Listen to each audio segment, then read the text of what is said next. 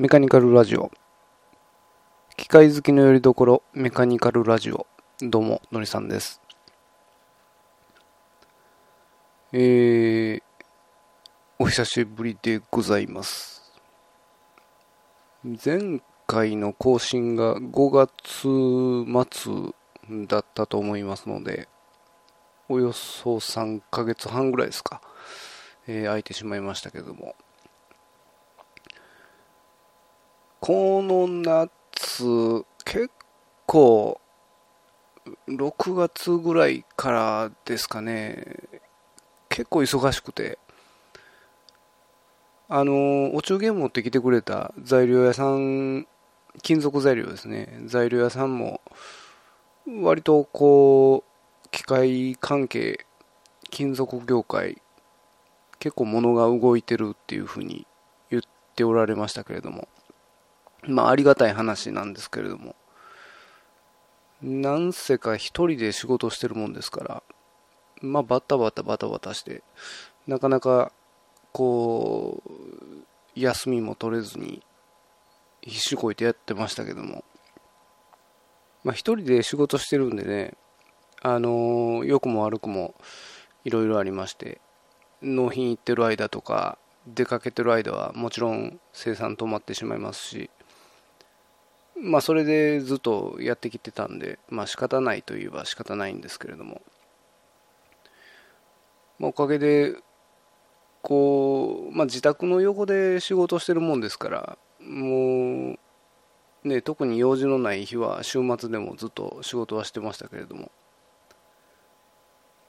まあなかなか休みが取れてなかったんで、最近になって9月入ってやっとちょっと余裕が出てきたっていう感じですかね。でそろそろちょっと、え自分のしたいことをやろうかなとも思ってますけれども。まあまあそんなことも言うてる余裕もないんですけれども、えー、ガツガツ仕事は取っていかなくちゃいけないんですけれども。はい。まあそんなこんなで、えー、配信が随分遅れていることを、えー、お詫びしながら、えー、始めたいと思いますけれども。あのー、今年の夏、まあ、忙しいって言ってましたけど忙しいのもそうですけど暑さがちょっと半端なかったですね。特に7月雨が降らないもんですからこう地面が冷えないんですね夜になっても。で仕事場の裏で、まあ、小さな畑をやってるんですけれどもあの工場の屋根の問いですね薄い雨水をこう問いを通してタンクに溜めてるんですね。薄いタンクを作って。でそのタンクの水を利用して、まあ、畑に水をまくんですけれどもあまりには雨が降らないもんですからそのタンクがおおよそ200リッター、えー、ドラム缶1本分ぐらいのタンクなんですけれどもすっからかんになってしまいまして。でまあそれぐらい雨が降らなくてで、まあ、地面も熱くなってしまってるんできゅうりとかああいう水気の多い野菜っていうのがちょっと出来が悪かったですね例年より。今年はちょっと野菜が値上がりしてたんじゃないかなって思いますけども。それであの夏の初め頃からですかね今年はあの蜂の巣が割と低いところに蜂の巣が多くて人の目につくところの高さですね。に蜂の巣が多い年は台風がたくさん来るっていう話を聞いたことがあるんですけれども案の定今年は、えー、19、20、21号と連続してえー、近畿圏直撃ですか？来てましたけれども、まあ、平成最後の夏。この間はね北海道の方で地震がありましたけれども。ちょっと今年の夏はいろいろ大変だなっていうふうに思ってますけれども。あの防災意識を、まあ、ちょっと高めなくちゃいけないかなっていうふうに思いながら、えー、大阪の地震があったのが6月ですかね、えー、前回配信終わってからしばらくしてから大阪の地震があったんですか。あの時にちょっとあの備蓄の水ポリタンクに、まあ、水を定期的に入れ替えて置いてるんですけれども慌ててそのポリタンクの水を入れ替えてましたけれども、まあ、何かしこういう災害とか何かなければ気がつかないこともいろいろありますんで今回の北海道の地震では電気がね止まってしまって大変だったみたいですけれどもまだこの時期やったからよかったもののね、えー、真冬やったらちょっとシャレにならん。もっとこう被害者が増えてたんじゃないかなっていうふうに思いますけれども。まああのー、これをお聞きの皆さんもいろいろ防災グッズ用意しておられる方もおられるかもしれませんけれども。ちょっと、えー、身の回りのものを見直したりするいい機会なのかなっていうふうに思います。はい。えー、まあ定期的にやってますこうテーマって言いましょうか。最近これ買ってみましたのコーナー。コーナー化してますけれども。えー、最近これ買ってみましたっていう話なんですけれども。あの仕事をしてると、まあ、仕事だけじゃなくてもあの車とかバイクの整備とか、えー、してるとこう手が油まみれになることがよくあると思うんですね。で、まあ、そういう時例えばこう車バイクを整備してる時にこう写真を撮りたいとかこう SNS にアップする画像を撮りたいけど手が油まみれでこうスマホやカメラを触る触れないっていう時あの薬局で売ってるアルコール除菌スプレーっていうんですか。こう上からポンプでブシュッと押して病院の入り口とかにもあるやつですね、えー、ポンプで押してアルコール出して手もみして除菌する。そういうスプレーが売ってますけれども。あれがね結構使えまして。ちょっとあのー、普通に除菌するぐらいやったらシュッと出して手もみして乾燥させるぐらいだと思うんですけども。ちょっと多いめにビタビタ手がビタビタになるぐらいまで出して。まあワンプッシュで十分なんですけれども。ちょっと多いめに出してで手もみしてあとウエスとか、えー、ペーパータオルとかで、えー、拭き取ると割とスマホとかカメラを触れるレベルまでには、えー、手がきれいになりまして、まあ、加工してる時とかですと加工終わったワークとか取ったり、えー、付け替えたりしてるとやっぱりどうしても手がベタベタしてくるんですね、まあ、そういう手で、えー、次のプログラム読み出すのにこうパソコンのマウスを操作したりとかキーボードを打ったりとかそういうのはあんまりしたくないんで、まあ、できればこうちょっときれいにしたいんですけれども、まあ、そういう時に、えー、そのアルコールスプレーシュシュッとやって手もみしてやると割ときれいになると、まあ、そういう時に結構便利に使えまして、あ、これいいなっていうふうに、えー、最近よく使ってます。あのー、パーツクリーナーのスプレーですね。ああいうのでこう油がついた手をシュート洗い流す人もいますけれども。あれをしようと思うとやばい。パーツクリーナーを持つ側の手ですね。それそっちが片手スプレー持ってますんで。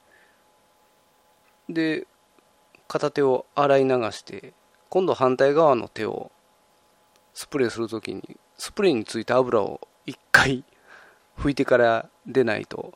でできませんので、まあ、そういうのも手間やなっていうふうに以前から思ってたんですけれども。まあまああのポンプですとねこう上から押すだけですんで、まあ、肘で押してもいいし手の裏側で押してもいいんで。まあまあ、あの操作的にもやりやすいただあのアルコールのシャバシャバのタイプの方がいいですね。やるとしたら。あの、ゼリーっぽいやつ、ゼリータイプの除菌スプレーっていうんですかね。そういうのもあるみたいですけれども、どちらかというと液体の方が、えー、扱いやすいかなっていうふうに思います。なんか成分を見ると大体7、80%ぐらいがエタノール、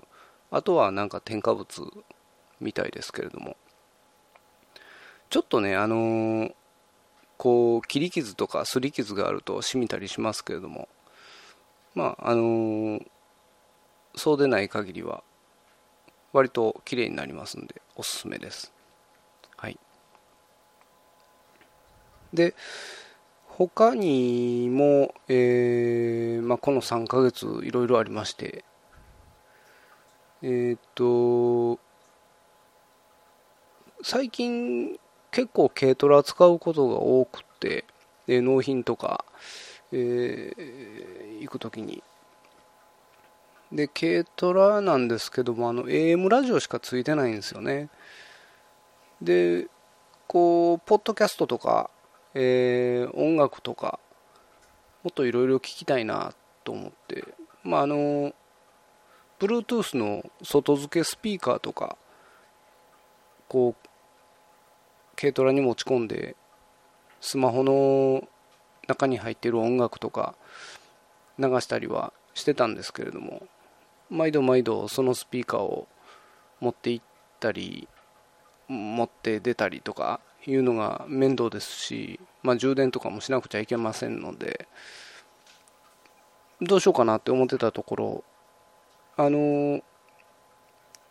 軽トラのラジオのサイズですね。こう、1ディンっていうんですか ?DIN。1ディンっていうんですか？そのスペースの中に、えー、スピーカーと、まあ、再生する機能と、えー、全部がそのサイズの中に入ってるっていう、えー、やつを見つけまして、まあ、あのブログの方に画像は載せておきますけれども、え、マックスウィンっていう会社ですね。まあ、中華製、中国製の製品なんですけれども、えー、Amazon で買いましたけども、えー、Bluetooth も入ってて、MP3 を再生できて、で、SD カードを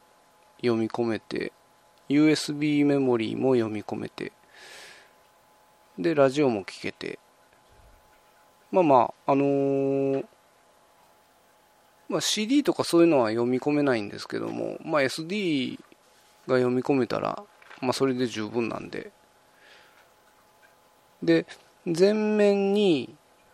えー、まあ、小さめのスピーカーが2つ。で、底面に、えー、ちょっと大きめのスピーカーが1つ。まあ、ウーハーみたいな感じですかね。えー、ついてまして。で、まあ、外付けのスピーカーも付けられる端子は裏にあります。で、Bluetooth も使えますんで、まあ、スマホからの音源も再生できるということで、これほんで、まあ、買ってつけてみたんですけれども、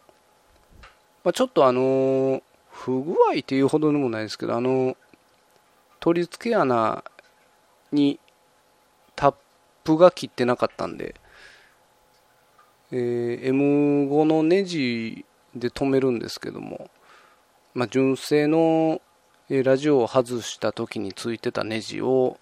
使って取り付けようと思ったらネジがいつまでたっても入っていかないんであれ？とか思ってよくよく見たらこう下穴は開いてるけどタップが切ってなかったっていうことで、まあ、結局自分でタップ切り直して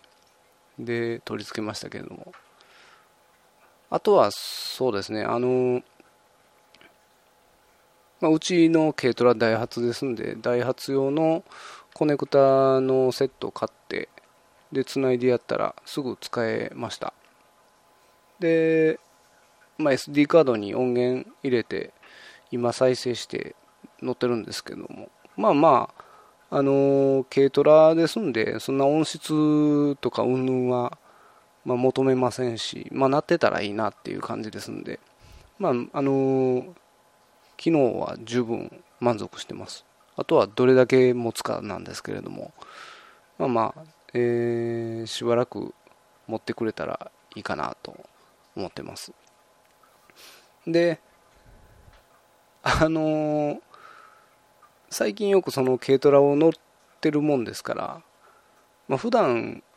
乗ってる乗用車にあのドライブレコーダーはつけてたんですけどもで軽トラにもこうどうせ頻繁に乗るんやったらこっちにもつけたいなっていうことであのー、これもまた中国製のやつ安いやつなんですけども